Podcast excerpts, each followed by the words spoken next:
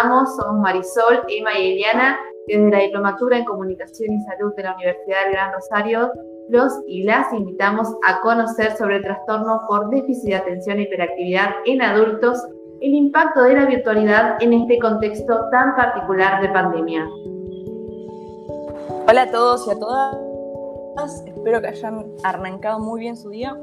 Me gustaría empezar preguntándole a Emma, ¿qué es el TDA? ¿Qué es el déficit de atención?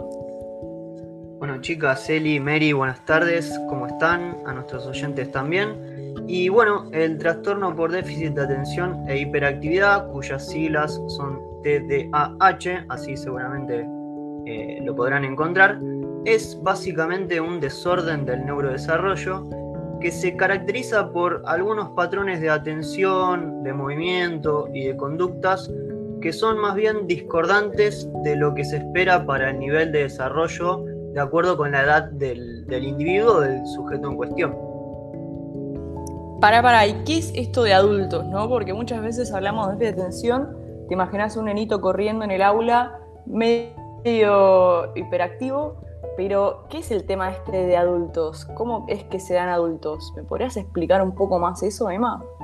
Claro, ¿sabes por qué tenés esa imagen? Porque eh, según la estadística de, los estudios y de las diferentes eh, fundaciones y organizaciones de salud, es un trastorno que afecta entre el 6 y el 8% de la población infantil y que se detecta habitualmente eh, en la infancia, pero ahora sabemos que tiene una continuidad a lo largo de la vida y que incluso nuestra fundación INECO de Argentina estima que entre un 60 y 70% de los chicos llegan a la edad adulta con eh, esta condición, lo cual obviamente los afecta en su vida cotidiana, en sus trabajos, con sus familias, en sus relaciones o incluso en el estudio. Por eso es que eh, podemos eh, relacionarlos con la adultez también.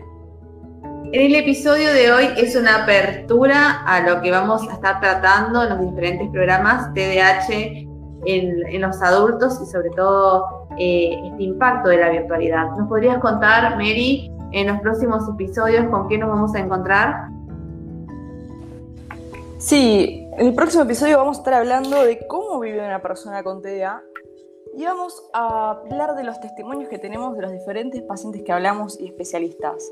Los esperamos en el próximo capítulo para introducir un poco más el tema del TDA en la adultez y saber qué pasó con esta virtualidad, qué pasó con la nueva normalidad y cómo afectó la vida de estos pacientes.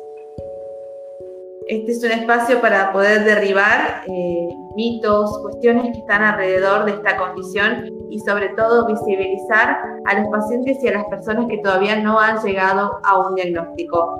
Nosotros te esperamos la semana próxima en este espacio para hablar, conocer y deconstruirnos y aprender juntos sobre TDA y la virtualidad y por supuesto los desafíos que dejó esta pandemia.